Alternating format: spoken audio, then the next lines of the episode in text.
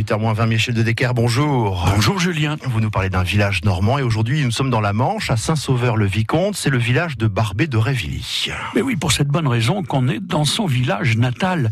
Il est né ici, oui, en 1808, cet écrivain de fort caractère, hein, qui a souvent pris le Cotentin en toile de fond de ses bouquins.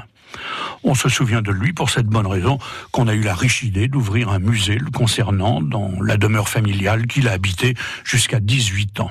Au rez-de-chaussée, on trouve une exposition permanente, barbée contre son temps, et à l'étage, les objets personnels de l'écrivain, ainsi que des manuscrits, des portraits, des lettres autographes, avec la belle calligraphie de l'auteur, des éditions originales, des photographies et des objets de la vie quotidienne de Barbé, son encrier et sa plume, par exemple. Et quelle belle plume, tout de même, que cette plume qui a écrit Le Chevalier des Touches, L'Ensorcelé et surtout, surtout, Les Diaboliques. Barbé de Révilly vivait à Paris, mais il pouvait s'empêcher de venir régulièrement à Saint-Sauveur-le-Vicomte, ou à Valogne encore, dans ce Cotentin qu'il aimait tant et dont il racontait si bien la farouche originalité des paysages et leur singulière beauté.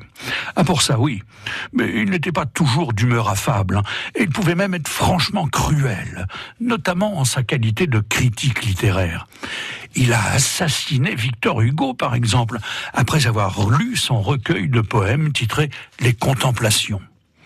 Il faut se hâter de parler des contemplations, dit-il, car c'est un de ces livres qui doivent rapidement disparaître dans l'esprit des hommes, car c'est un livre accablant pour la mémoire de Victor Hugo, et c'est volontairement que nous écrivons la mémoire, car à dater de ces contemplations, Victor Hugo n'existe plus.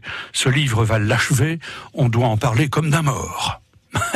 Il a eu tout faux hein, sur ce coup-là, notre natif de Saint-Sauveur-le-Vicomte, où vous pourrez encore admirer le vieux château qui a été construit entre le XIe et le XIIe siècle, qui a été assiégé deux fois pendant la guerre de Cent Ans, et aujourd'hui, il subsiste encore l'enceinte fortifiée, ses tours et ses remparts, ainsi que le grand donjon et une partie des châtelets d'entrée. Et tout ça, tout ça a vraiment fière allure. Effectivement, Michel, bon week-end.